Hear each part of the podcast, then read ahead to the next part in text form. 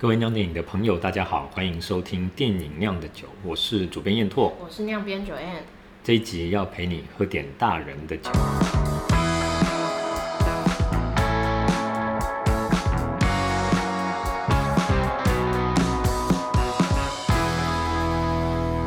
最近我觉得酿电影有一篇文章很好看，是。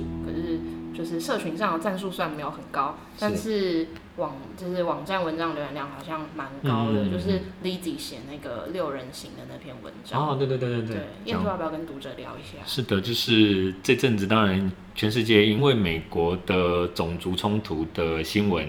又又重新卷起来，所以呢，一些关于呃影视作品里面的呃种族呈现或者是性别呈现的东西，当然又被拿出来检讨嘛。那之前包括什么乱世佳人啊。呃，然后六人行也被大家拿出来讨论，说这个九零年代的影集，它里面所要对于性别的呈现，嗯，是不是？然后也包括呃，六个主角通通都是白人，住在纽约、身在纽约的中产阶级白人，然后他们的呃这这个种族样貌的呈现，跟我们现在会看到的影集的确是不一样的。那好像还到就是当初的主，就是主创团队的。可能那是编剧，还是他比较像是 showrunner 之一，还出来道歉这样子说，如果再给他一次机会，他一定不会这么做等等。那那时候其实我是觉得，就是没错，我我自己这几年回头看以前的六人行的时候，当然首先当然还是会被无限的怀念跟那个亲亲切的感觉给淹没，但是的确对于里面的一些性别的东西或者是什么，其实是会有点笑不出，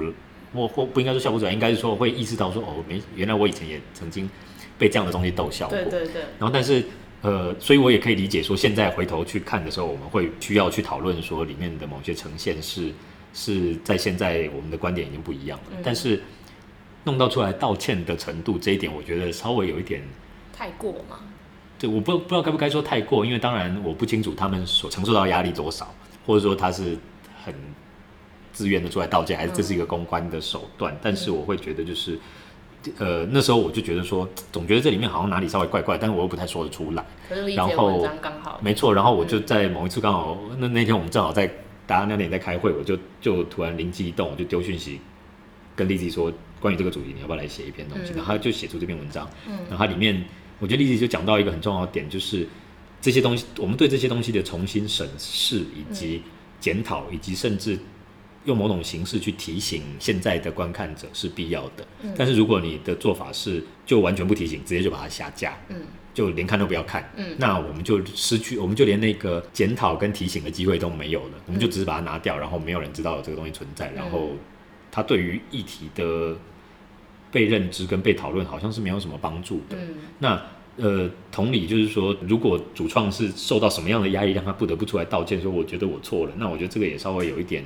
就我们要的到底是道歉，还是我们要的是一个大家一起知道说以后我们可以怎么样调整？对那那这个东西有它存在的价值，嗯，有它所存在的时空意义。嗯、那再包括像我觉得 Lizzy 这篇文章非常棒的一点是，三十年前的影集里面当然有某一个东西的呈现是是我们现在觉得不 OK 的，嗯、但是同时呢，它里面也有某一些东西是在它那个年代的时候其实是前卫的，对，其实是大胆的，其实是呃呃，虽然它可能。五个议题有两个议题跟我们现在来说已经过时，但是另外三个议题对当时的那个来说已经是一个巨大的挑战。因为我觉得这样的东西就就这其实才是我们现在可以回头去看的的比较好的方法。嗯，是，所以这篇文章如果呃正在收听的你还没有去还没有读过的话，非常推荐去看我们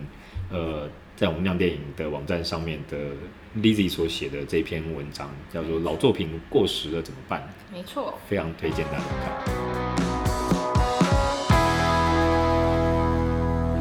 收听的是电影酿的酒精选片段，想听完整节目，欢迎到酿电影网站上订阅哦。